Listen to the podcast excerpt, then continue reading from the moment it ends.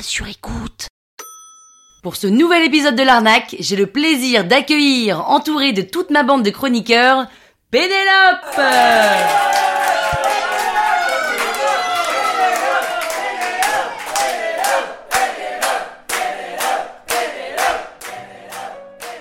Cet épisode a été réalisé grâce à la maison de la barbe à papa.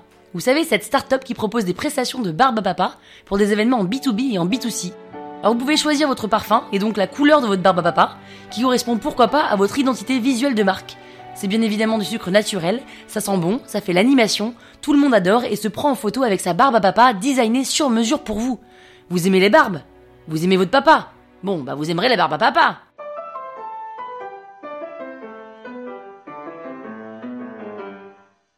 Salut les arnaqueurs, c'est Pénélope. Et oui, je n'ai toujours pas changé de prénom, heureusement hein.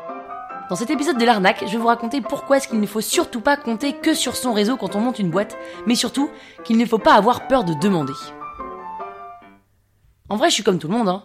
35 ans, parisienne et j'ai du réseau. Alors, quand vous montez une boîte, les gens pensent que si vous réussissez, c'est en grande partie parce que vous avez su habilement vous servir de votre réseau. Sauf que le réseau, c'est un peu comme un mini système solaire composé de quatre planètes, plus ou moins proches du Soleil. On a les amis et la famille qui forment la première planète, la plus proche du Soleil. Anciens camarades, collègues, boss, coéquipiers, deuxième planète. Amis d'amis, troisième planète. Et toutes les personnes à qui on a parlé au moins déjà une fois. C'est la quatrième planète. Et j'ai cru moi aussi au début que parce que je connaissais pas mal de monde, les choses allaient me coûter moins cher, la notoriété de ma boîte allait grandir très vite, et limite je croyais que les gens allaient m'appeler pour me demander comment ils pouvaient m'être utiles. Oui c'est vrai, j'ai eu l'indécence de croire qu'avec mes années de fac de droit, un copain avocat à qui je refilais toutes mes notes de cours quand il était pas là, allait pouvoir me faire mon statut, mon pack d'associés et mon dépôt de marque. Oui, c'est vrai, j'ai évidemment pensé qu'avec mon école de commerce, ma copine mateuse à qui je tenais les cheveux en open bar pour l'aider à vomir, allait pouvoir s'occuper de mon business plan. Oui, c'est vrai, j'ai aussi osé imaginer qu'avec mon année en tant qu'animatrice radio, l'ancien stagiaire standardiste devenu animateur allait pouvoir parler de mon produit dans sa nouvelle matinale. Oui, c'est vrai, j'ai aussi eu la prétention d'espérer qu'en ayant noué une certaine intimité avec un web développeur pendant un petit bout de temps, il allait pouvoir me dépanner pour me faire mon site internet. Et oui, c'est vrai, j'ai eu la naïveté de croire que tous mes potes allaient évidemment acheter mon produit à 23 euros ou même simplement partager l'information sur leur réseau. Eh bien, pas du tout. La première planète, soit notre réseau le plus proche, qu'on pense être celui qui va nous aider à nous développer par tous les moyens possibles et imaginables, est en fait celui qui vous donne des conseils dans tous les sens, ce qui fait que vous êtes encore plus paumé qu'au début. C'est celui qui vous recommande chaudement de contacter un tel et un tel, mais pas de leur part parce qu'ils le connaissent pas très bien. Et c'est celui qui veut absolument prendre un café avec vous pour que vous leur racontiez ce projet fabuleux par simple curiosité. Alors, quand on a monté notre boîte avec ma pote, après avoir craqué notre PEL, dragué 15 prestats pour avoir des ristournes, liké notre page Facebook depuis le téléphone de nos potes qui avaient la flemme de le faire, soudoyer des potes en agence RP pour récupérer leurs fichiers presse, et coucher avec l'avocat pour qu'il nous fasse une ristourne sur les statuts, on s'est très vite rendu compte que les gens ne faisaient rien gratuitement pour rendre service ou juste pour le plaisir. Donc on s'est dit qu'on pouvait toujours proposer quelque chose en nature, en échange, qui nous coûterait moins d'argent.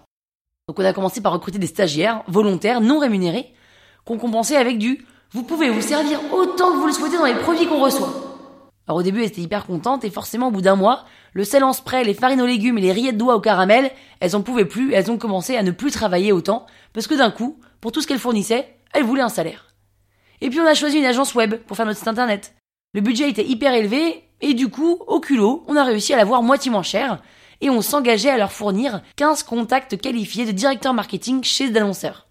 Après avoir épuisé notre répertoire, on refilait les contacts de nos potes qui avaient vraiment aucun besoin en digital, mais on voulait juste honorer notre contrat. L'agence, elle, elle était pas dupe, elle nous a sommé de lui payer en cash l'équivalent de chaque contact annonceur qui n'aurait pas signé avec elle. Et enfin, on nous conseille des bureaux avec deux autres startups nichés dans une rue près du boulevard Magenta, avec comme voisin d'un côté une salle de shoot et de l'autre une maison close. C'est pas cher, alors on prend. Mon associé se fait voler trois fois son Blackberry en sortant du bureau et on dilapide notre pôle emploi en donnant notre argent à des drogués qui nous plaquent contre le mur dès le matin. Alors après avoir enchaîné quelques petites casseroles dans le genre, on sait que si on remonte une boîte, on paiera plein pot une agence web pour éviter d'avoir accepté des dîners pour payer nos heures de maintenance. On sait qu'on prendra un vrai graphiste pour faire notre charte graphique plutôt que de ne pas pouvoir honorer nos contrats. On ira dans un espace de coworking recommandé qui nous donne cette impression d'être chez nous. Et on paiera dignement nos stagiaires et salariés pour éviter qu'ils nous claquent entre les doigts juste parce que d'un coup, ils ont pas envie de travailler. En fait, quand on y repense, la première planète de notre réseau, elle nous avait prévenu de tout ça. Bien sûr, elle nous avait prévenu. Mais on l'entendait pas, on l'écoutait pas, parce que c'est en faisant qu'on apprend, et qu'on avait juste besoin de galérer pour réaliser et prendre la mesure des choses. Ah bah elle est belle l'arnaque, hein. Depuis quand on pense que ne pas payer les gens ça a apporté ses fruits? Bon, ça va, c'était il y a 7 ans, il y a prescription là. hein. Et si vous voulez savoir ce qu'est devenu cette boîte après un an et 8 mois, écoutez vendredi l'épisode numéro 8. La toile sur écoute.